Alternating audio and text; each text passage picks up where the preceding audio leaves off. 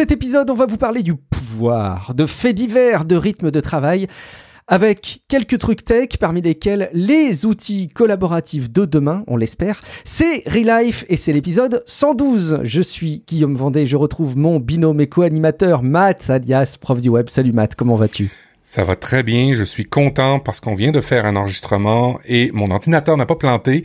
Il est stable, stable, stable, comme quoi c'était juste une carte de son qui n'allait pas avec mon Mac mini je vais bien et je suis très heureux de faire cette émission-là avec toi. Un grand plaisir euh, de faire cette émission avec toi également, Matt, et avec les personnes qui nous suivent sur Twitch, euh, parce que on enregistre une fois par mois deux émissions d'un coup le dimanche soir sur Twitch. Euh, c'est 20h ou 21h selon les changements d'horaire, selon nos, nos, dispos. En tout cas, sachez qu'une fois par mois, à 21h sur Twitch, twitch.tv slash podcast, vous pouvez assister aux enregistrements d'émissions, et puis bah, c'est très cool d'avoir vos retours en live, de prendre en compte vos petits commentaires qui apparaissent en plus dans les diffusions euh, en version vidéo. Tout cela est extrêmement bien euh, construit et bien pensé, je trouve. Merci Matt pour toute l'organisation que tu as derrière euh, cette diffusion donc en live. on a également le besoin de vous rappeler à quel point l'énergie avec laquelle on carbure, c'est votre soutien que vous témoignez notamment sur Patreon, sur la page Patreon, donc patreon.com slash podcast. Merci évidemment beaucoup de prendre part à l'aventure et merci pour votre participation très engagée. Alors Matt, on a d'autres soutiens euh, Patreon qu'on va pouvoir citer dans cet épisode. Merci à Gaëtan The Geek, Miguel, Michael Paquet, Loïc Fagar et Ludovic Pradier. On a aussi euh, Zizou, Guillaume Zugmeyer, Olivier Albert, clin d'œil à toi, David Z et Rudy. Mr. T, je sais pas si c'est dans Mr. T, l'agence touriste, mais en tout cas, merci à lui, Mr. T. Euh, Jean de Papa à quoi tu joues, Pascal de Radio Sofo, Flushy et Kevin Matty. Et puis, on ne peut pas ne pas mentionner Guillaume Borde, Olivier Verdeux, Psy, Psylopath et Philippe Buche. Merci évidemment beaucoup à vous tous qui financez Relife et euh, votre podcast sur l'amélioration du quotidien. Et vous pouvez aussi interagir avec nous, notamment avec des commentaires audio. Alors c'est très facile. Vous allez soit sur le lien dans les notes de l'émission, soit vous lancez euh, encore l'application ANCHOR parce que vous suivez Relife dans l'application encore. Et puis vous pouvez laisser un message audio d'une minute, une minute euh, maximum. C'est ce que nous permet de faire encore. Et de toute façon, c'est beaucoup mieux pour cadrer nos échanges. Et c'est Olivier Albert qui s'est prêté à l'exercice, Matt. Bonjour, et bien si un jour je m'étais douté que j'arriverais à parler barbecue et plancha, c'est Olivier, j'aurais été euh, bien étonné. Euh, j'ai été très étonné de voir que notre ami québécois euh, ne connaissait pas la plancha. Eux qui font partie en Amérique du Nord de la zone plus grands barbecues du monde, j'étais étonné qu'ils ne connaissent pas. Eh bien, moi, je tenais à vous dire comment j'ai fait. J'ai un beau barbecue Weber de grande taille. Je l'ai séparé en deux. La moitié de la grille est recouverte d'une planche de plancha. Et ce qui permet, sur un même outil, d'avoir à la fois et le barbecue et la plancha. Et c'est super pratique. Et honnêtement, la plancha, c'est bien parce que ça grille pas, ça crame pas et euh, on peut faire effectivement toutes les petites choses qui par ailleurs tomberaient dans les grilles. Voilà. Bonne journée à vous, à bientôt. Merci Olivier. Alors c'est la magie des podcasts et des interactions comme ça euh, dans le temps, c'est qu'on arrive à reparler de barbecue alors qu'on en a parlé il y a de ça quelques épisodes, mais c'est plus trop la saison. Hein. Il commence à plus faire euh, vraiment suffisamment bon pour euh, pour pour les barbecues. Et du coup, est-ce que tu n'aurais pas envie, Matt, un coup parti, de nous partager également les autres messages vocaux d'Olivier Albert? Il y en a un où il nous parle de café. Alors comme on a déjà parlé dans l'épisode 111 de café, on va pas trop en parler, mais juste de relayer son message parce que c'était un peu plus proche de l'épisode 111. Et puis il nous parle aussi, dans son dernier message vocal, des oreillers qui font froid. Et ça, je, trouve que ça mérite ta réaction, Matt. On va y aller avec l'oreiller en premier, tu veux ou L'oreiller. Le café Ouais, le café en premier. Le café, le, café, en premier. Allez. Bonjour les amis, c'est Olivier. Message cette fois-ci pour la machine à café de Guillaume. Guillaume, pour ma part, je suis un anti-capsule, d'une part car je trouve ça cher et d'autre part parce que je trouve ça anti-écologique. Et le broyeur à café, pour ma part, je l'ai adopté depuis 5 ou 6 ans. Franchement, c'est génial. Il y a un site qui s'appelle chacunsoncafé.com qui te compare tous les types de capsules, de machines ou autres, et qui te donne, après amortissement de la machine, le coût du café. Et en fin de compte, c'est assez génial. C'est la première fois que j'ai fait un achat euh, aussi important que ça sur un tel site euh, pour acheter un produit que je n'avais pas réellement vu, car ils ont été de très bons conseils. Le dernier point, quand tu achètes ton broyeur à café, regarde bien euh, le broyeur. Il y a des métalliques qui sont très bruyants et il y en a d'autres qui sont plus chers mais moins bruyants. J'ai oublié quelle est la matière. Voilà, bon café à vous tous. Chacun son café.fr en fait. Euh, j'avais pas écouté ce message, c'est le seul que j'avais pas écouté et du coup je me jette sur le site en live pendant qu'on peut écouter le dernier message d'Olivier. Les oreillers. Bonjour les amis, message pour Matt pour t'indiquer que j'ai adoré ton coussin réfrigérant que tu trouves au Québec à 200 dollars. C'est un super produit, une super idée. Alors, je voulais te dire qu'en France, on a un autre produit similaire qui est vachement bien. Ça s'appelle le pain de glace que tu achètes 2 ou 3 euros. Et c'est celui que tu utilises l'été pour mettre dans ta glacière pour garder tes bières au frais. Eh bien, le soir, quand tu te couches, tu mets le pain de glace sous ton oreiller et c'est génial car ça permet d'avoir de la fraîcheur. Étant donné qu'on a besoin de rafraîchir les extrémités, tu peux mettre la main sous l'oreiller et ça te rafraîchit le corps également très rapidement si tu touches à ton pain de glace. Voilà, voilà. Personnellement, moi, je le fais l'été quand il fait très chaud et c'est super utile et se rafraîchir par la tête, par l'oreiller, c'est une excellente idée. Bon, j'ai pas essayé de le mettre dans les chaussettes, mais peut-être que ça marche aussi. Bonne soirée à vous tous. Excellent au début, quand j'ai écouté le, message d'Olivier sur l'oreiller, je me suis dit, oh, il est en train de nous taquiner et de se moquer de nous. Et en fait, non, je pense que c'est vraiment des techniques qu'il doit faire. Et effectivement, bon, là, en plein hiver, on s'imagine pas mettre des pains de glace sous notre oreiller, peut-être. Mais euh, en plein été, je, je suis pas contre, euh, du coup, de mon côté. Matt, euh, quoi de neuf de ton côté? Est-ce que tu as des, nouveautés dans ton quotidien à nous partager euh, depuis l'épisode précédent? J'imagine qu'on avait quand même bien fait le tour, mais je préfère te tendre le micro quand même. Mais oui, en fait, euh, dans Patreon, dans notre dans notre groupe Patreon, notre communauté, on, a une question cette semaine de Pierre Neuville et j'ai vu aussi sur la chaîne Apple Addict qui est assez suivi que bon ben InnoReader, j'ai gagné. Hein, je commence à tout le monde commence à l'acheter, à s'abonner avec InnoReader. Alors pour ceux qui savent pas ce que c'est, InnoReader, ça vous permet euh, ben, de, de, de, faire un regroupement de tous les sites que vous suivez, mais aussi des des comptes Twitter que vous suivez, des mailing lists que vous suivez, des pages Facebook que vous suivez, des comptes YouTube que vous suivez. Bref, c'est un endroit où vous centralisez l'information.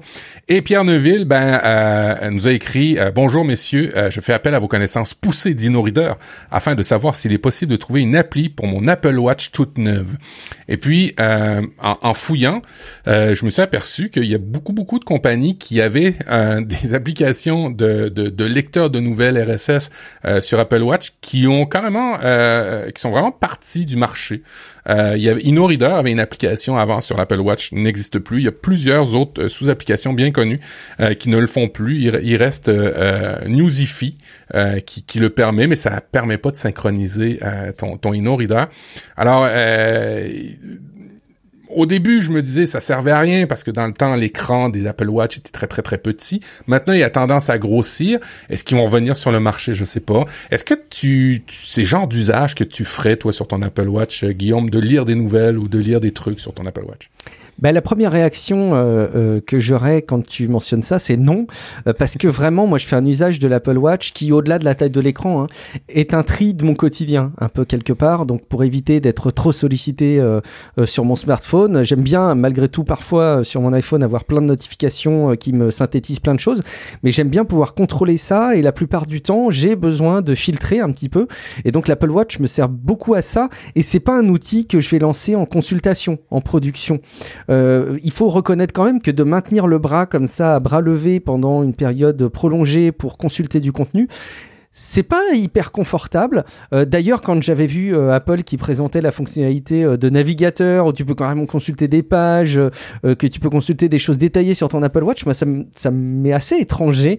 donc malheureusement, je suis navré, je vais pas pouvoir donner de, de préconisations par rapport à ça Mais peut-être, pourquoi pas, qu'il y aurait des usages à trouver, euh, ne serait-ce que pour trier les news, parce que parfois, moi, dans mon lecteur de flux RSS, j'ai beaucoup de news, et si je pouvais déjà en trier quelques-unes sur leur titre, euh, bah, ce serait pas inintéressant, je me dis spontanément. Euh, mais si vous avez la réponse, en tout cas, n'hésitez pas à nous remonter votre préconisation, et on la partagera évidemment dans un futur épisode de Relive, ça c'est clair. Exactement, pour la raison pour laquelle que je le partage, parce que oui, euh, ensemble avec la communauté, on risque de t'aider, Pierre. Alors, on va essayer de trouver euh, en groupe quelque chose pour t'aider avec ton Apple Watch, mais tu peux garder ton compte InnoReader, ça va bien très très très bien faire.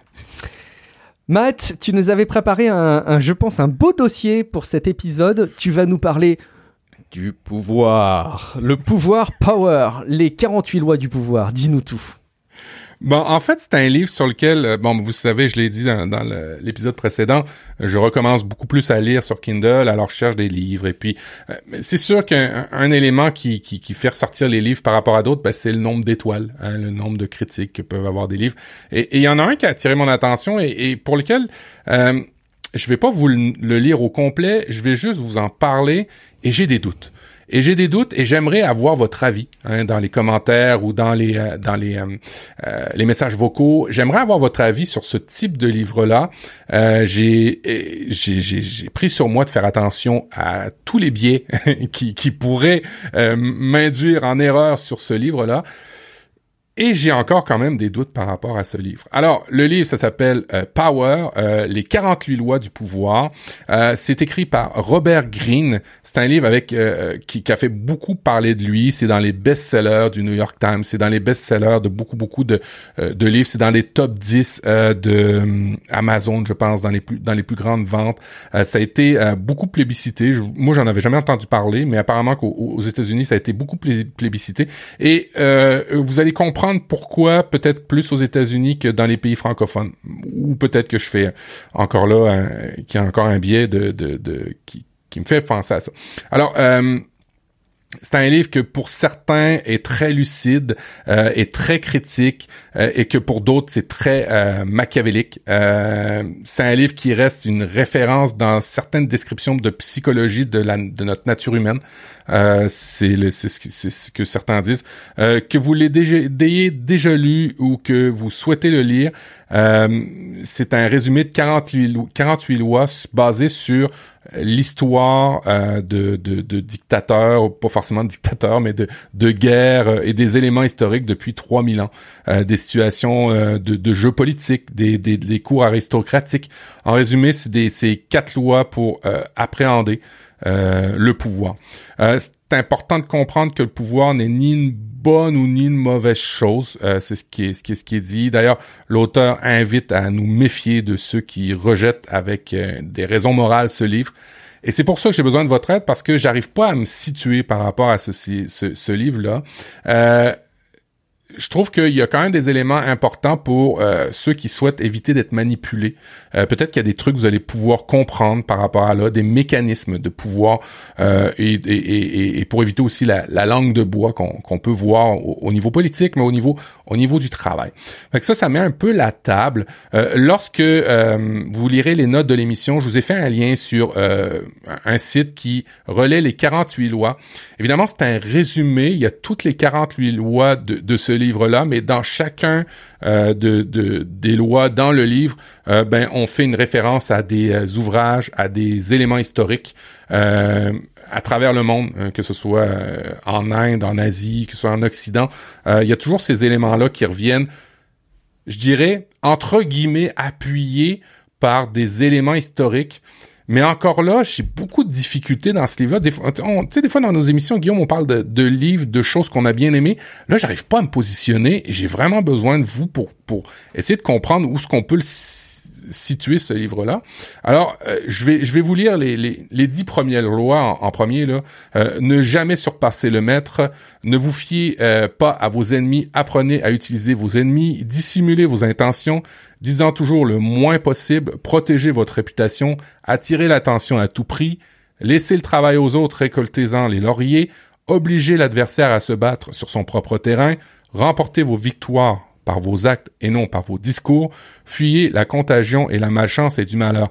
Et au début, si j'ai trouvé ça super agressif, les types de lois qui étaient cités, ça commence, et je, vous avoue, je l'ai pas fini, hein, le livre, euh, j'en suis à la moitié, ça commence à être un petit peu plus vertueux que ce qu'on peut lire dans les premières lois, hein, où on dit ne pas surpasser le maître. Tu fais ah, bordel, c'est on va où là? Alors je, vais vous lire le ne jamais surpasser le maître. Dans votre quête d'impressionner les autres, ne vantez pas trop vos mérites.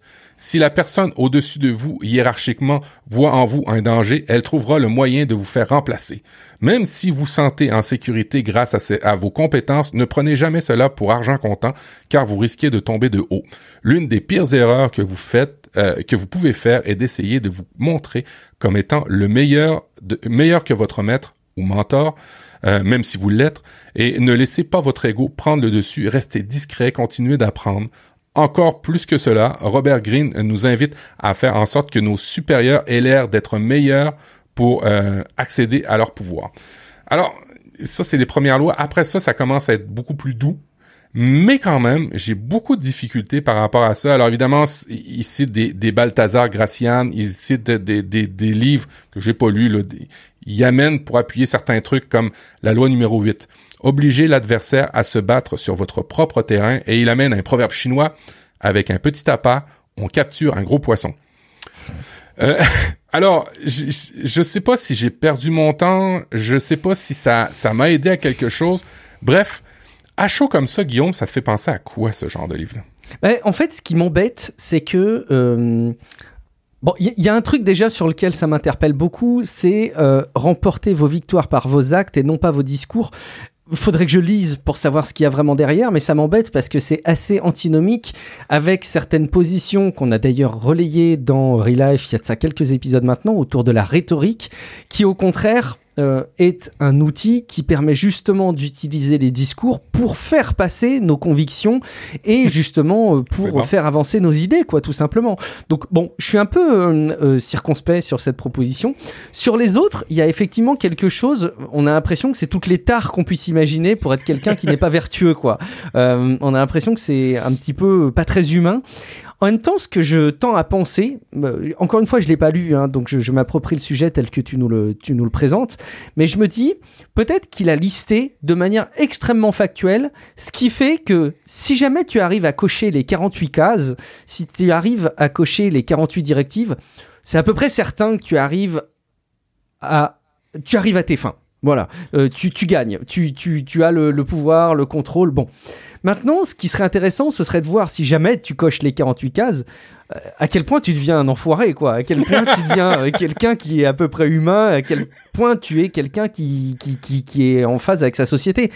ce qui est peut-être compliqué, c'est tout simplement d'appeler ça des lois. Je sais pas, est-ce que mm. c'est un élément de traduction ou est-ce que euh, dans la version originale c'est bien law en, anglais? Et, est-ce que ça a la même signification en anglais ou en français? Je sais pas. En fait, ce qui m'embête, c'est que ça donne l'impression qu'il faut faire les 48, alors que euh, ce serait 48 astuces pour euh, gagner du pouvoir, je trouve que ce serait déjà moins gênant parce que tu pourrais aller picorer quelques astuces et essayer d'améliorer un peu ta situation essayer de mettre quelques éléments de côté pour euh, pour gagner de ton côté euh, pour faire euh, pour faire arriver pour gagner sur le plan des idées. Mais je suis assez embêté parce que là les lois ça, ça donne l'impression qu'il faut les suivre en entier. Et franchement quand je vois les titres si jamais c'est ce qu'on s'imagine avec les titres et que tu respectes les 48 lois waouh t'es un connard quoi. Alors euh, Darshana qui dit on dirait un peu un guide pour devenir le parfait en cul il y a eu trois petits points après. On, a aussi euh, euh, Jess Chris qui dit c'est un livre un peu toxique. Non, ben effectivement, je pense que tu as mis le doigt sur un truc qui me c'est toxique peut-être. Hein. Qui qui qui me déplaît un peu. Euh, c'est un livre, comme je l'ai dit, là, ultra populaire. Hein. Si vous voyez la version anglaise sur Amazon, 25 199 étoiles, 4 étoiles sur 5, 4 étoiles point 5 sur 5. fait que bref, 4 étoiles et demie. fait que bref c'est assez populaire, là, ce livre-là. Et euh, ouais, euh, Maxime nous dit dans la chatroom, après, ça permet de comprendre un autre point de vue. Alors, s'il faut le prendre, ce livre-là, sur, sur, un, sur un thème particulier, je pense que c'est le bon, Maxime. Je pense que tu mets le doigt sur l'élément que j'essaie de, de mettre en, en exergue. C'est-à-dire que je veux euh, prendre ce livre-là comme OK, c'est un point de vue, mais ça se peut pas que ce soit les lois pour, pour gagner en pouvoir, si pouvoir est-il. Et deuxième élément, c'est j'ai, on dirait que dans les éléments qu'il décrit, j'ai pas envie de, de, vivre dans ce monde-là. Alors euh, peut-être que je tombe dans la case hein, où, on dit que euh, qu'il faut se méfier parce que les gens, euh, pour des raisons morales, pourraient rejeter ce livre-là. c'est soit des manipulateurs ou des gens crédules. Je suis peut-être assurément dans les crédules à suivre, mais bref je serais intéressé hein, dans les euh, dans les notes, euh, les commentaires, les euh, messages vocaux, d'avoir vos commentaires par rapport à ce livre-là. Vous, irez dans les liens, cliquez pour voir les, lois.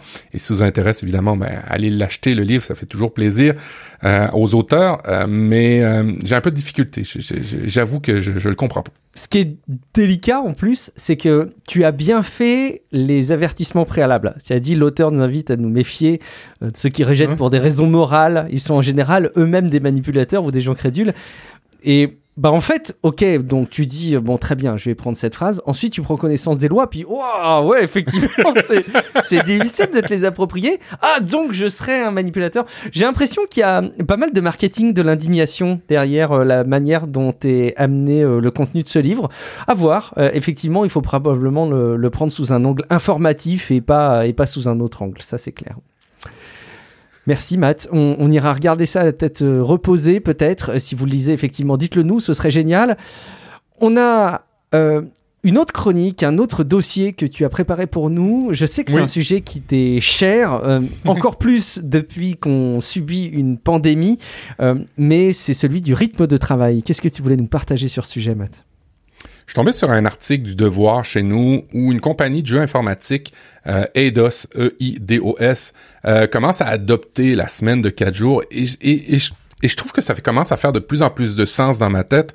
Euh, la course au salaire, euh, dans l'article que vous verrez, euh, la compagnie a pris parti de d'arrêter parce qu'à un moment donné, on, on peut plus en tant qu'entreprise euh, aller dans cette surenchère-là de, de, d'argent pour ses collaborateurs. Euh, financièrement, euh, ça met l'entreprise à risque. Euh, et aussi, à un moment donné, ben c'est, un bloquant pour l'innovation, peut-être aussi pour les nouvelles entreprises qui pourraient jaillir, de, d'avoir des salaires de plus en plus élevés. ben, c'est une course qui n'en finit plus et de facto ben on s'en va vers une inflation hein, si on continue comme ça. Ici, tu sais, je, je, je, veux le rappeler, on a des gros gros problèmes de pénurie. 25% euh, des entreprises cette année ne pourront pas euh, aller chercher des contrats supplémentaires euh, par rapport aux autres années parce qu'on n'a plus de main d'œuvre. des restaurants ont des difficultés, ferment, des commerces ferment, pas parce qu'ils n'ont pas de clients, pas ça du tout, ils n'ont pas d'employés. Alors c'est c'est juste assez incroyable. Et ben Eidos a pris parti de, de, de, changer ça et de proposer à ses 500 employés du studio de jeux vidéo Eidos au Québec de leur donner congé le vendredi, ce qui ferait qu'ils travailleraient lundi, mardi, mercredi, jeudi. Euh, ils euh, baisseraient leur nom. Et voilà, ils baisseraient le nombre euh, d'heures, mais ils auraient euh, le même salaire. Alors, ils seraient à 32 heures à la place de 40 heures, mais auraient euh, le même salaire. et d'après ce que, d'après ce que, et je, je, vais vous lire d'autres d'autres pays qui ont commencé à emboîter le pas d'ailleurs, hein, les pays scandinaves qui commencent aussi à, à y aller dans ces, ces, ces avenues-là il n'y aurait pas de perte de productivité, ce qui est assez intriguant parce que si tu travailles, on était habitué hein, à travailler beaucoup d'heures et, si tu fais moins d'heures, logiquement, euh, moins, ça veut dire moins de productivité. Eh ben non, euh, il y aurait vraiment un gain en productivité et en bien-être. C'est pas curieux ça, je sais pas. Hein. Alors le, dirigeant de la, compagnie dit la guerre des salaires est une guerre sans fin. On veut plutôt regarder des solutions pour prendre soin de nos employés, les aider euh, au succès des studios, explique euh, Anfosi, le, directeur euh, là-bas. Alors, c'est, c'est, c'est à chaud comme ça, quand t'entends parler qu'une compagnie veut réduire les heures, ils commencent à se rendre compte que même en réduisant les heures, ben, ils perdent pas en productivité. Est-ce que ça t'étonne, Guillaume? Alors, ça me fait beaucoup réfléchir. Il y a, il y a Maxime, là, qui réagit dans la, dans la chatroom sur Twitch, qui dit, euh, c'est la loi de Parkinson. Effectivement, c'est, c'est, la loi qui vise à dire que euh, si tu donnes un délai à une tâche, euh, la tâche va nécessairement occuper tout le délai, même si, en théorie, elle pourrait être bouclée en moins de temps. Mhm. J'ai plusieurs réflexions qui me viennent elles, viennent toutes euh, en tout cas ces réflexions, euh, prendre la même origine dans le fait que le travail a, euh, pendant très longtemps et probablement encore aujourd'hui, été associé à de la production euh, physique, à de la production technique. Ouais.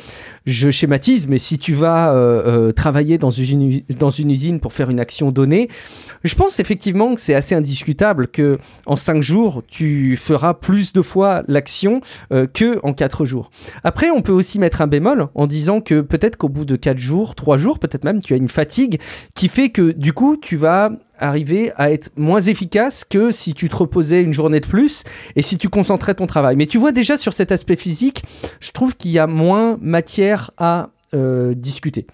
En revanche, sur tous nos métiers, un tant soit peu modernes, numériques, euh, digitaux, clin d'œil à l'épisode précédent, euh, ou en tout cas qui sont basés sur une forme d'intelligence, non pas qu'encore une fois les métiers manuels soient pas intelligents, mais qui soient uniquement basés sur des concepts basés sur la, la- réflexion, de l'interaction, euh, ben, j'ai tendance à penser effectivement, comme le dit Maxime, que la loi de Parkinson intervient beaucoup et qu'on pourrait faire énormément de choses euh, de manière aussi qualitative, voire plus qualitative, en concentrant plus le temps de travail. C'est difficile hein, parce qu'on est aussi beaucoup sur des suppositions. C'est pour ça que c'est captivant de voir un petit peu ce qui se fait en matière euh, d'expérimentation un petit peu partout. Oui, effectivement. euh, en Islande, euh, il y a deux projets pilotes qui concernaient 2500 fonctionnaires municipaux et fédéraux. Alors là, il y a, il y a- il y a plusieurs enjeux qui ont réussi à démontrer, c'est-à-dire que d'abord, de base, on pense tout le temps qu'un fonctionnaire ne fout rien. Euh, et euh, ben, ils ont vaincu ça quand même, ce, ce, ce- ce- ce- cette fausse croyance, euh, et on s'est montré euh, les effets positifs de la semaine euh, de quatre jours dans leur projet pilote, qui est un projet pilote qui a duré plusieurs années. Hein, ok, ils se sont entendus effectivement avec les syndicats du pays, les conventions collect- collectives pour pour garantir, parce qu'il y en a qui veulent travailler de 40 heures, t'es pas obligé de, de réduire ta semaine, t'as le même salaire, et il y en a qui, qui voulaient peut-être aussi le garder. Parmi les employés concernés du projet pilote, il y avait des travailleurs de bureau. Alors c'est intéressant par rapport à ce que tu viens de dire, mais aussi des services de protection de l'enfance, les piscines, hein, tu sais tout, tout ce personnel de surveillance, garderie, établissement de soins, euh, postes de police et autres. Et euh, tout ça a été mélangé et euh, quels ont été les effets euh, observés? Ben, en fait, c'est que les résultats sont très clairs. Le niveau de service a été maintenu et a même été amélioré dans certains cas.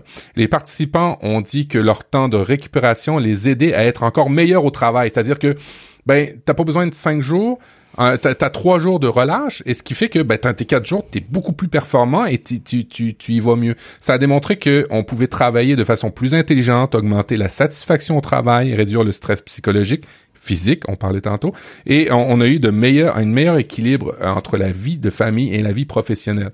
Il disait dans l'article aussi que je vous ai relayé du Devoir, c'est un autre article du Devoir, à croire que je suis abonné. Ben oui, je suis abonné parce que j'ai Apple News. Est-ce que vous avez Apple News en France? Non, je le sais. Alors, euh, il n'y a pas de raison scientifique pour qu'un travailleur, euh, euh, pour travailler 40 heures par semaine. Cet horaire est là pour des raisons historiques. Il a été introduit lorsque la majorité des gens travaillaient dans des usines. Mais le monde du travail, ben, il a bien changé. Pour le travail cognitif, travailler plus longtemps ne permet pas toujours d'atteindre les meilleurs résultats. Et, et, et c'est, c'est inscrit directement, je vous ai lu le- le- l'article. Euh, Évidemment, les changements ont nécessité du travail, de la réorganisation. Euh, il y a des établissements et des comités qui sont mis là-dessus. Alors, si on s'y met tous du côté des, des chefs d'entreprise, du côté des, du, patronat ou du côté des employés, on voit qu'on est, on est capable d'atteindre des, des éléments super intéressants pour les humains. Et euh, qui dit meilleur service, dit des clients plus satisfaits. Bref, il y a peut-être des pistes là, à explorer. Il y a des réactions dans la chatroom, euh, notamment Maxime qui dit est-ce que c'est mieux 4 jours continus ou une coupure le mercredi?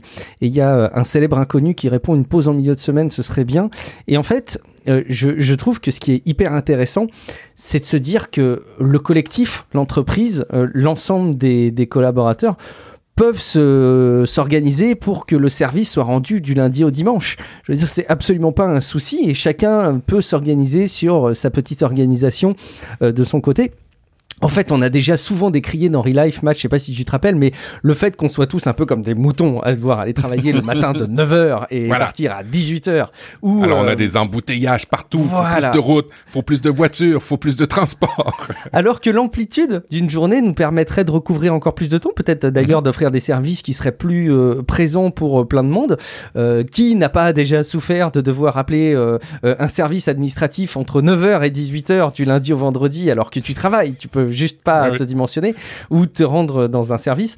Bref, cette souplesse, elle est intéressante et, de proposer aux uns ou aux autres euh, bah, de s'organiser un petit peu comme ils le souhaitent, moi, ça je trouve que ce serait vraiment pas mal. D'autant plus que tu peux fixer des journées où tout le monde se retrouve. Tu peux dire, bah, le lundi, il y a tout le monde. Je veux dire, quel que soit le rythme que tu retrouves, le lundi, c'est le début de la semaine, il y a des choses à initier, il y a des trajectoires à donner. Tout le monde se retrouve. Et après, d'apporter de la souplesse à tout ça, euh, effectivement, moi, je suis assez emballé par ces dispositifs, par ces réflexions. J'ai quand même le sentiment que le, monde du travail dans la réalité est encore assez éloigné de ces belles propositions. Euh, en tout cas, euh, bah, en France de mon côté. Mais, mais bon. Est-ce que toi, ton travail, de manière vraiment plus concrète, plus proche de toi, il y a des évolutions de ce type? Euh, le télétravail a apporté l'hybride. Alors, ce qui va arriver chez nous euh, au niveau du, euh, du travail versus télétravail, alors on part d'une prémisse où avant la pandémie, il n'y avait pas de crise, alors on n'avait pas besoin de télétravail, alors tout le monde allait au travail. Mais maintenant qu'on a compris qu'on était capable de travailler sans forcément être présent, va y avoir un mode hybride qui va s'installer. De facto, ça va plaire. Et puis, euh, dans les dernières conférences, hein, Microsoft est très, très, très fort en ce moment là-dessus. Puis, je fais un lien avec le prochain bloc dont, on va parler. Mais euh, Microsoft travaille beaucoup sur le mode hybride et arrive avec beaucoup d'études euh, très, très bien documentées qui parlent du fait que ben les employés maintenant veulent du travail hybride. Euh, veulent absolument du télétravail. Est-ce qu'ils veulent du télétravail à temps plein? Non. Euh, est-ce qu'ils veulent une flexibilité? Oui. Ça rejoint un petit peu ce qu'on se dit. On, voudrait avoir de la flexibilité. Alors là, on est juste sur l'axe télétravail versus travail euh, présentiel.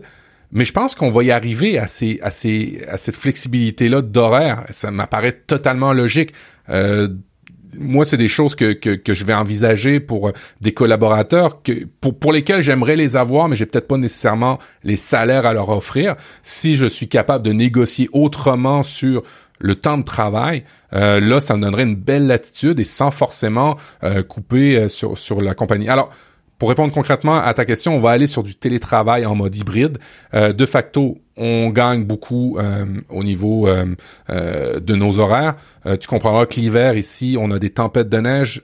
des fois, de vouloir à tout prix aller travailler, ben, c'est dangereux pour ta vie, tout simplement.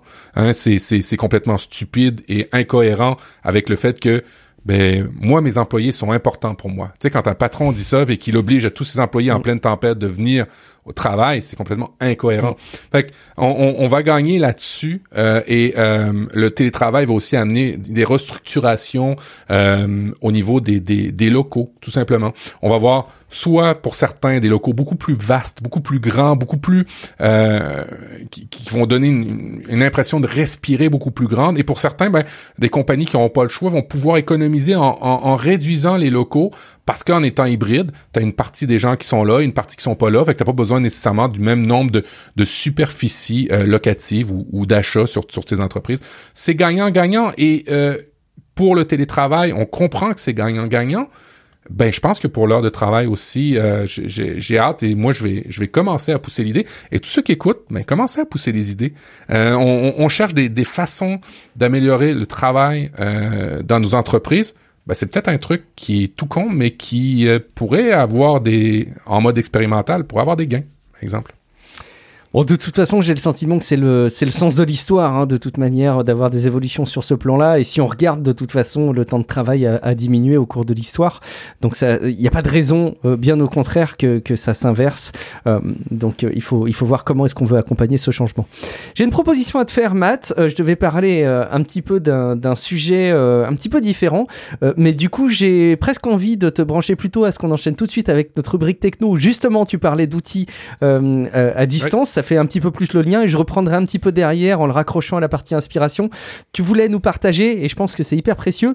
Loop, alors peut-être qu'il y a besoin de, rappeler aux gens euh, notre expérimentation respective avec euh, Notion, peut-être, pour bien cerner l'outil.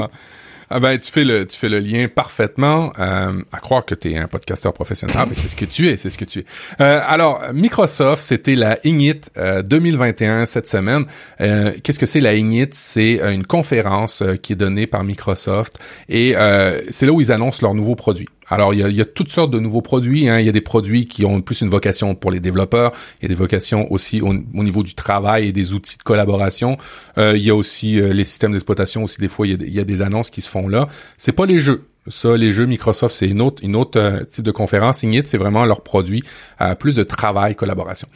ils ont annoncé en grande pompe, ça faisait longtemps qu'ils n'avaient pas annoncé en grande pompe ça, un produit euh, qui arrive dans la, la, la suite Office, hein, la suite bureautique, et ils arrivent avec Microsoft Loop.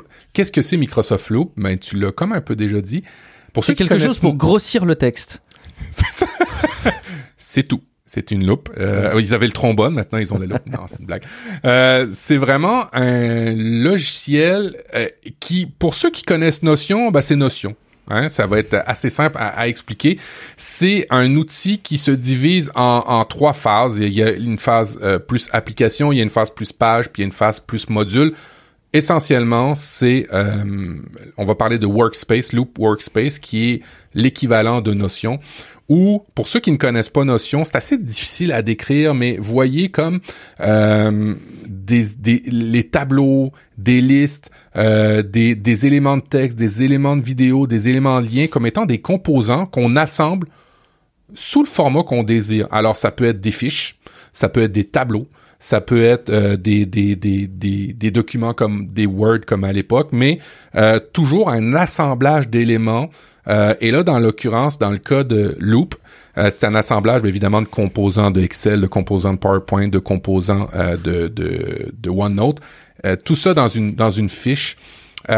Est-ce que tu as une meilleure analogie que moi pour expliquer ce que c'est une notion, puis cette nouvelle philosophie-là de document? Non, je trouve que l'idée de, de, décrire ça comme étant un assemblage de différentes briques euh, qui sont pas liées à un logiciel en particulier, c'est vrai que Aujourd'hui, dans notre boulot, combien de fois est-ce que tu as des personnes qui utilisent PowerPoint alors qu'ils devraient utiliser euh, du Word pour euh, faire un document parce qu'il y a des tonnes de textes? Euh, Combien de fois est-ce qu'il y a des personnes qui utilisent des, tableaux Excel alors qu'il y a beaucoup de textes qui pourraient faire ça dans, dans Word? Bref, il y, a, beaucoup de mauvais usages, je pense, des logiciels et c'est normal, c'est parce que ces logiciels sont pas hyper pensés pour avoir des formats qui soient souples et, ouverts. Et surtout, il y a cette dimension de conservation de la donnée dans le temps qui est très nouvelle, alors qu'en fait c'est un besoin qu'il y a depuis très longtemps, mais qui est encore beaucoup contraint par le format des logiciels d'aujourd'hui. Et je pense qu'ils ont très très bien vu que Notion euh, était dans sa philosophie quelque chose qui répondait bien à ce besoin, c'est-à-dire que tu lances Notion pour euh, capturer de la donnée et tu lances pas euh, forcément un logiciel pour capturer de la donnée, mais c'est le même logiciel qui va te permettre de capturer de la donnée de plein de manières différentes. Et puis il y a cette persistance dans le temps, ce dynamisme qui est hyper important, je trouve, compte tenu de nos usages d'aujourd'hui. Évidemment, toutes ces briques-là que vous assemblez, hein, pour ceux qui ont la vidéo, vous, pouvez le voir euh, en miniature un peu, c'est des euh, éléments de, de, contexte qui ont un lien en mode collaboratif. Je m'explique. Vous prenez des briques, vous les assemblez. Il déjà un beau foutoir à comprendre hein, euh, à l'audio. Mais si vous ajoutez la couche collaborative où pendant que vous déplacez vos briques, quelqu'un d'autre déplace les briques, ajuste les briques, là ça devient assez incroyable euh, le potentiel et ou perte de temps pour ceux qui ne comprennent pas l'outil euh, que vous pouvez que vous pouvez atteindre. Alors faut faire attention avec ces outils-là, euh, n'est-ce pas Guillaume? C'est pas à mettre en toutes les mains. Hein. Je sais pas parce qu'en fait l'image, la vidéo que tu diffusais, c'est quelque chose d'extrêmement poussé. Je sais pas si dans les cas d'usage au quotidien, tu as quatre personnes qui viennent ouvrir un même document pour le modifier. je pense que dans la plupart des cas, il y a une, deux personnes qui le modifient en temps réel et les autres qui regardent euh, et, c'est largement suffisant. Mais d'un point de vue technique, c'est impressionnant de voir que c'est possible autant d'interactions. Dans la réalité, évidemment, je pense pas que ça arrive très très souvent. Et du coup, ça rend les choses assez simples. Moi, je me rends compte quand tu as euh, des outils collaboratifs comme Google Docs, comme, euh, je sais pas, Miro, qui est un outil qui te permet de faire un tableau blanc euh, collaboratif, les gens se l'approprient très très très vite, quoi. Et ça, tu peux être 5, 6 personnes en même temps sur un même document. C'est pas très gênant, quoi. Donc, j'ai vraiment le sentiment que c'est vraiment une réponse à un besoin plus que quelque chose qui est techniquement très compliqué. Et euh, si vous avez écouté le dernier épisode, Microsoft a, aussi indiqué euh, qu'il allait améliorer un Microsoft Editor. Alors, pour savoir de quoi je parle, vous écouterez l'épisode précédent. Euh, et un nouvel éditeur, en fait, vidéo qui arrive chez Microsoft gratuit. Alors, j'ai hâte de voir ce que c'est. C'est Clip, Clipchamp. c'est une application qui a été rachetée par Microsoft et qui va vous permettre de réaliser des montages vidéo rapides. Alors pour ceux qui ont connu Movie Maker, euh, je pense que ça va ça, ça, ça, va s'y approcher, hein. ça va ça va ressembler à ça. Fait que bref, euh, la grosse nouvelle, c'était pas ces produits-là, c'était vraiment euh, Loop qui on n'a pas encore de date de sortie, on n'a pas mm. encore de d'informations sur comment ça va sortir. Est-ce que ça va juste être sur les suites Microsoft 365 ou ça va être aussi accessible à Office 365 Est-ce que ça va être accessible à Office Live qui est la version gratuite? Euh, ou dans Teams. Ou dans, euh, oui, ça, ça va, assurément, ça va être dans Teams. Euh, mm. Ça, c'est clair. Ça va être branché à, l'intérieur de Teams. mais est-ce que ça va, monsieur, madame, tout le monde va pouvoir l'utiliser ou est-ce que ça va être un outil professionnel? Je pense qu'ils ont quelque chose à jouer là pour essayer de, de, de combattre Notion, en fait, de faire une compétition à Notion. si ça devient trop fermé à l'entreprise, euh, je sais pas s'ils vont euh, ils vont atteindre leur cible. Mais bref, super prometteur. Euh, et puis si euh, si vous utilisez Notion dans, dans un contexte d'entreprise, je serais super intéressé dans les retours vocaux d'avoir votre avis ou dans les commentaires. Est-ce que ça va bien? Est-ce que c'est bien compris? Parce qu'il y a toujours une mm. notion de gestion de changement hein, sur ces outils-là qui mm. est importante. On est habitué depuis des années avec des Excel, des Word dans un bureau, des mails. C'est des choses qui sont là depuis plusieurs dizaines d'années. Est-ce que des outils comme Notion euh, c'est des trucs que vous voyez venir en entreprise, peut-être des jeunes entreprises, des startups, oui, mais des entreprises qui sont là depuis longtemps. Euh, je serais intéressé d'avoir votre avis, même professionnellement parlant, si vous avez des, euh, des retours, ça m'intéresserait. Il y a Maxime dans la chatroom sur Twitch qui dit qu'il travaille professionnellement sous Google Workspace. Euh, il, y a une, bonne inspiration. Euh, je pense qu'il y a un point qui est assez clé quand même qu'il faut vraiment souligner dans ce type d'usage.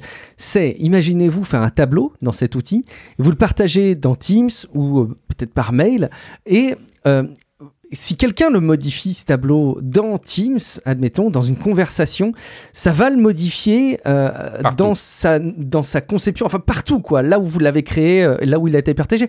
Ce qui fait que la notion de partage devient euh, une notion vraiment qui, qui, n'a qu'un seul sens. Aujourd'hui, quand tu partages un document, finalement, il peut y avoir plein d'interprétations. Il peut y avoir le fait que tu donnes accès à quelqu'un de le modifier en collaboratif ou que tu en envoies une copie. Là, avec cette nouvelle vision des usages, la notion de partage, elle n'a qu'un seul sens et qui est la même, c'est que tu donnes la possibilité à quelqu'un, alors soit de voir, soit de modifier, mais si c'est de modifier, c'est à la fois de modifier euh, ce qui est partagé, mais aussi l'information source. Et ça, je trouve que c'est vraiment clé parce qu'en fait, quand on y réfléchit, on doit dupliquer de la donnée, mais de manière euh, catastrophique aujourd'hui, en, envoyant des PDF, des exports, des, versions exportées, des finales, des VBIS, des trucs. Oh, en fait, ça doit être euh, absolument catastrophique. Et d'un point de vue écologique, ça doit aussi être, être terrible. Enfin, j'ai tendance à penser que d'envoyer plein de copies d'un même document est moins écologique que d'en envoyer un euh, euh, de manière collaborative. Peut-être que je me trompe parce qu'il faut des serveurs pour assumer le fait que c'est collaboratif. Mais bon, bref.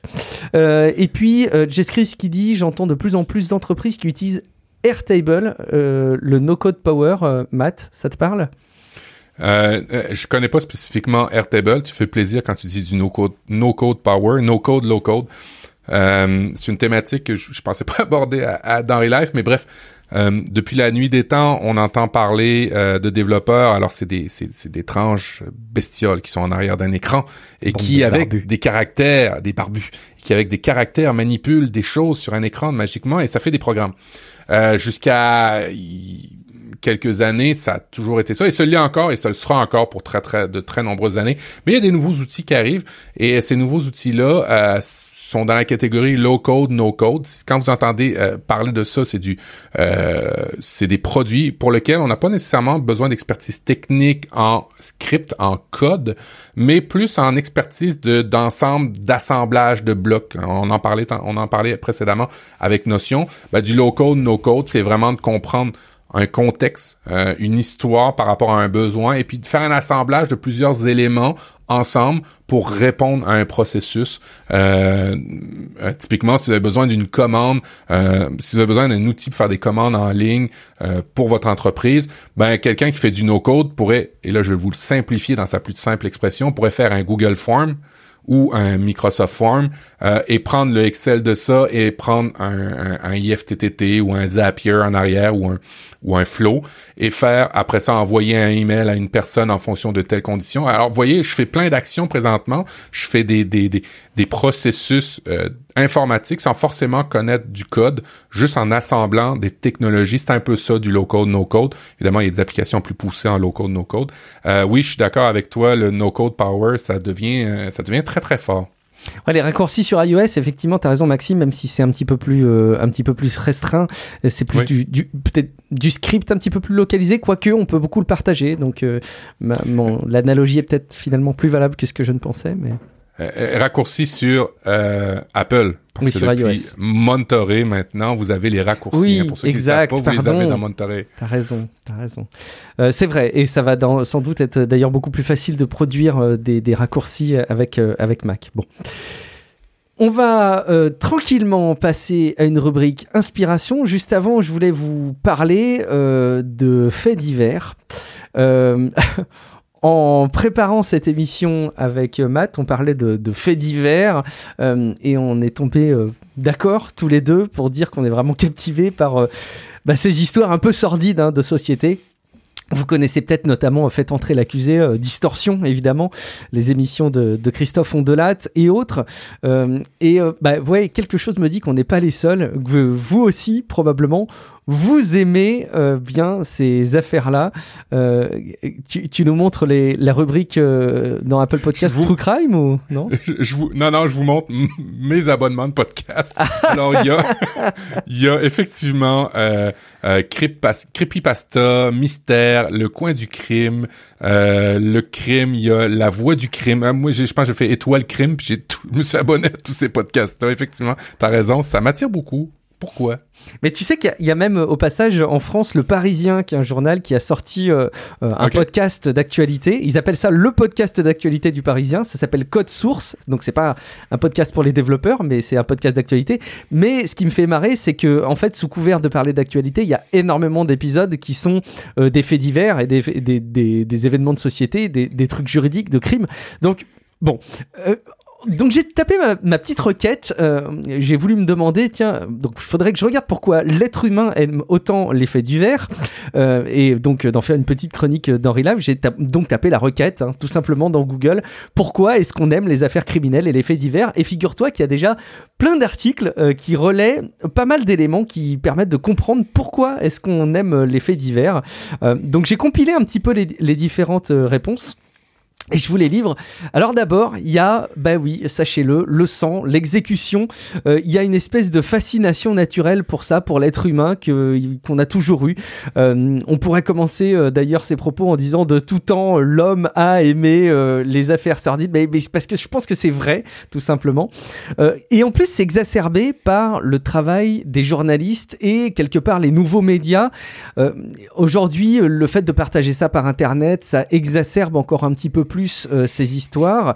Et euh, par un effet domino, les journalistes arrivent encore mieux à s'approprier l'information et le traitent de manière encore un petit peu plus poussée. Et il y a aussi une mise en feuilleton, quelque part, hein, de ces Voilà, faits ouais. divers. Euh, bon, les journalistes, mais encore une fois aussi, parce que nous, on aime ça, ça il y a une espèce de mouvement global qui amène à nous raconter ça comme étant les histoires du soir, un petit peu qu'on peut, qu'on peut vouloir lire, un peu pour vouloir jouer à se faire peur.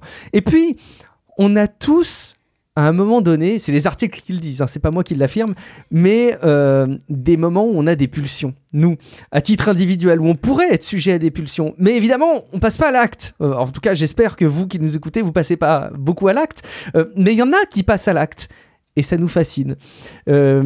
On a même quelque part, d'après les articles que j'ai consultés, ce sentiment de passer à l'acte par procuration. Bon, ça m'a rendu un petit peu mal à l'aise, mais je suis tout à fait disposé à, penser qu'il y a un petit peu de ça. Il y a aussi beaucoup, beaucoup de voyeurisme. Euh, alors, j'ai découvert ça euh, dans les articles, c'est dingue, tu vas voir. Aux États-Unis, ça va tellement loin que le voyeurisme, qu'il il y a des entreprises de nettoyage de scènes de crime qui créent carrément des comptes Instagram.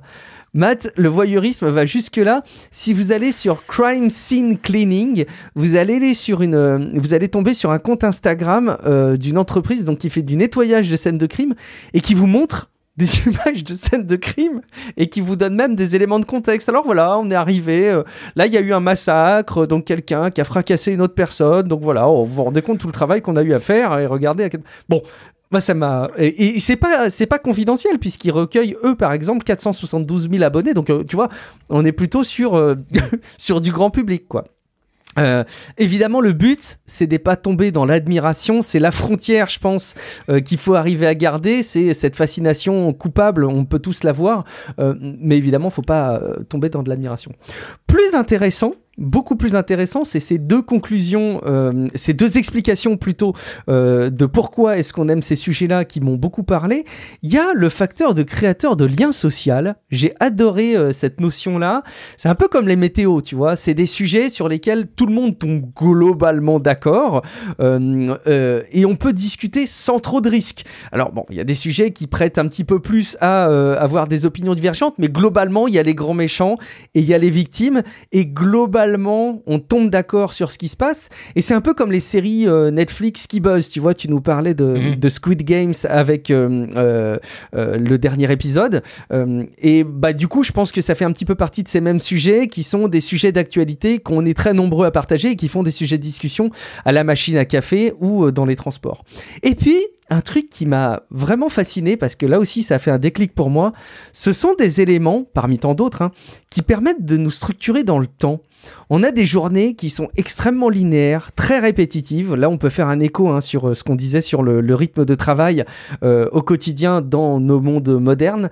Et finalement, ces sujets-là, ils nous sortent de notre quotidien. Là encore, par procuration, par évasion, mais aussi par intérêt. C'est euh, des sujets qui génèrent des émotions qui sont très perturbantes et aux antipodes, aux antipodes pardon, de notre métro, boulot, dodo.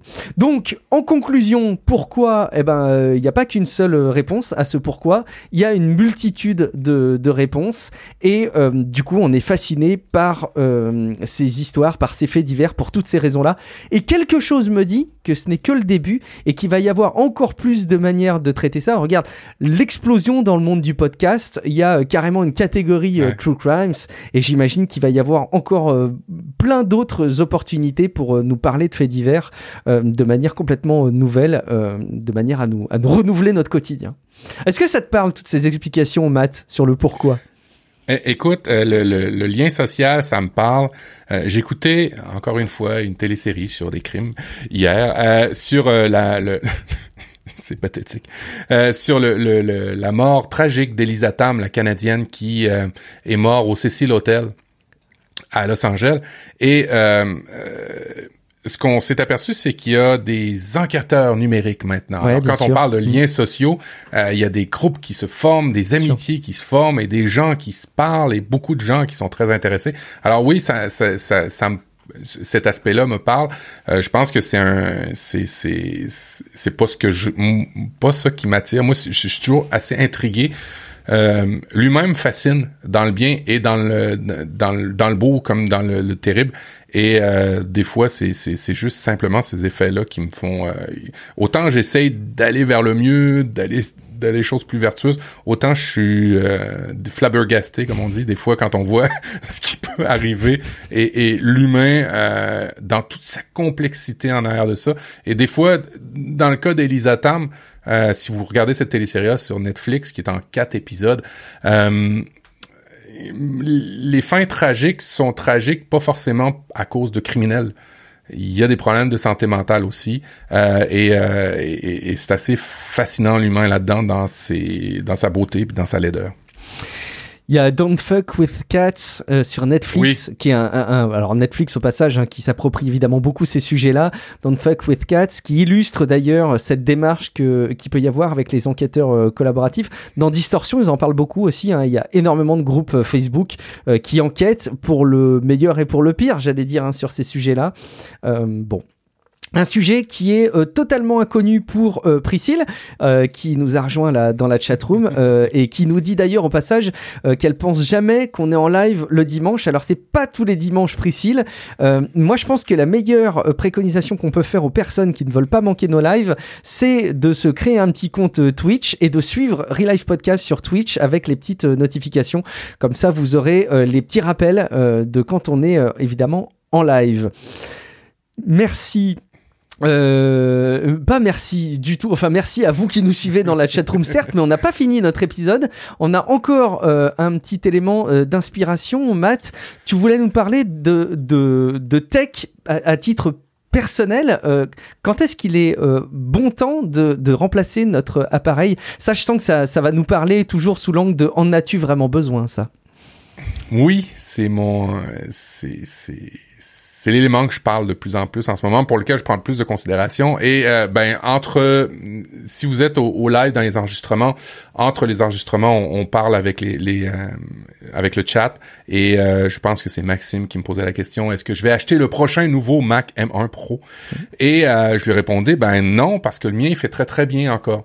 Et j'ai trouvé un article qui met en plus en mots concrets les, les, les les conseils que je peux donner aux gens quand ils veulent avoir un nouvel appareil électronique, euh, ben, considérez avant, est-ce que euh, votre euh, système d'exploitation sur lequel est votre appareil électronique euh, est encore à jour?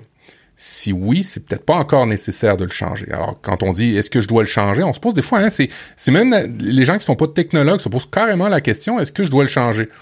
Ben, est-ce que tu as encore les mises à jour? Oui, alors non, pas nécessairement. T'es pas obligé euh, de le changer. Est-ce que euh, est-ce que euh, ton ordinateur est brisé? Si oui, peut-il être réparé? S'il est réparable, répare-le. C'est le meilleur conseil que je peux te donner en technologie. Le, troisième élément que je pose souvent comme question, et dans l'article qui relayait ça, est-ce que les logiciels que tu utilises pour ton travail, pour ce que tu fais, ben suffisent encore? Ça se peut, hein, des fois qu'on ait un ordinateur, qu'on ait des logiciels, on fait maintenant de la photo, on fait maintenant de la vidéo. C'est de plus en plus gourmand et pour avoir un résultat, ben, ça nous prend de plus en plus de temps et quand on l'a, et des fois on l'a, on l'a carrément pas. Alors si votre ordinateur ne correspond plus aux usages de vos logiciels que vous utilisez, ben, c'est peut-être le temps de le changer. Et puis, euh, aussi, ça peut arriver, ça m'est arrivé cet été avec la pénurie dans les les problèmes de puces. Je ris, mais c'est pathétique. Euh, ok, je, vais faire un aparté tranche de vie. on va appeler ça la, section tranche de vie à Mathieu. Ma laveuse, euh, mon lave-linge a, brisé cet été. Alors, le réflexe que j'ai, c'est d'appeler un réparateur. Malheureusement, avec la crise des composants en ce moment, ça a été impossible pour lui de réparer euh, parce qu'il n'a plus de composants pour le réparer. C'était plus simple pour moi si je voulais encore laver du linge à la maison, euh, parce que j'aurais pu aller dans une dans une buanderie, mais c'était pas ce choix qu'on voulait faire, c'était impossible pour nous. Euh, ben, c'était de racheter carrément un autre appareil. Alors ça peut arriver aussi des fois hein, que la pièce pour laquelle vous voulez réparer, ça se réparer, mais que vous pouvez pas le faire et que euh, que, que, que, l'appareil est irréparable. Alors, c'est toutes ces raisons-là qui font que ben, vous pouvez peut-être changer d'appareil. En tous les cas, vous avez toute la latitude de dire moi j'ai vraiment essayé tout ce que je pouvais pour le réparer ou pour le faire durer, ça marche pas, là je vais le changer. C'est vraiment les quatre éléments, je vous dirais, euh, qui sont importants à prendre en considération avant de changer un appareil. Euh, on a des appareils de plus en plus performants qui peuvent tenir la, la, la, la route encore plus longtemps. Alors je trouvais que c'était important de vous relayer cette information. Ouais, quand on n'est pas obligé, c'est peut-être pas nécessaire. Euh, effectivement, merci beaucoup, Matt. Euh, il est grand temps de rappeler les devoirs qu'on va donner à nos auditeurs, à notre communauté.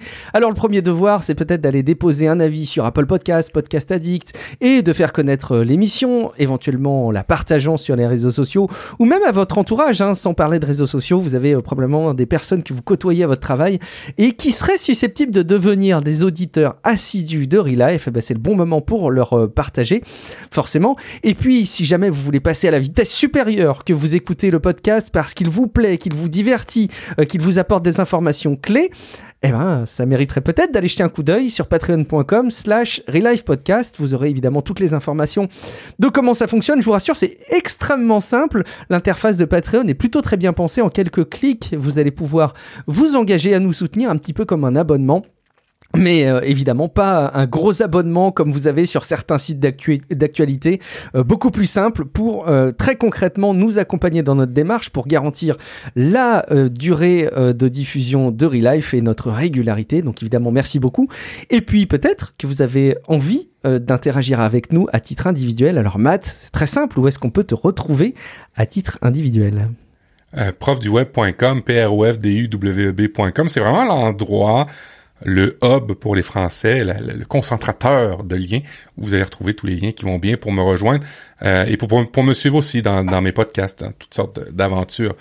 Guillaume, toi, on te rejoint où? C'est quoi le meilleur endroit? Toujours un site, euh, guillaumevendée.fr, où vous aurez euh, les différents liens vers euh, mes différentes productions. Et puis peut-être aussi pour conclure ce rappel des incontournables, on peut aussi dire à Priscille qu'on peut nous suivre sur Twitter, Relive Podcast, parce que euh, elle nous a précisé dans la chatroom qu'elle désactivait les notifs. Et elle a bien raison. Euh, on est nombreux à désactiver nos notifs, mais peut-être qu'une fois de temps en temps, ça vaut le coup d'aller jeter un coup d'œil sur Twitter, Relive Podcast, parce qu'en fait, on met pas énormément de tweets. Je pense que c'est pas de manière à polluer beaucoup euh, le fil d'actualité de, de quelqu'un, mais par contre, vous aurez les infos de quand on est en live ou quand on vous rappelle aussi la date d'enregistrement. Ça peut être une indication en plus pour ne pas manquer nos diffusions sur Twitch, twitch.tv slash Relive Podcast.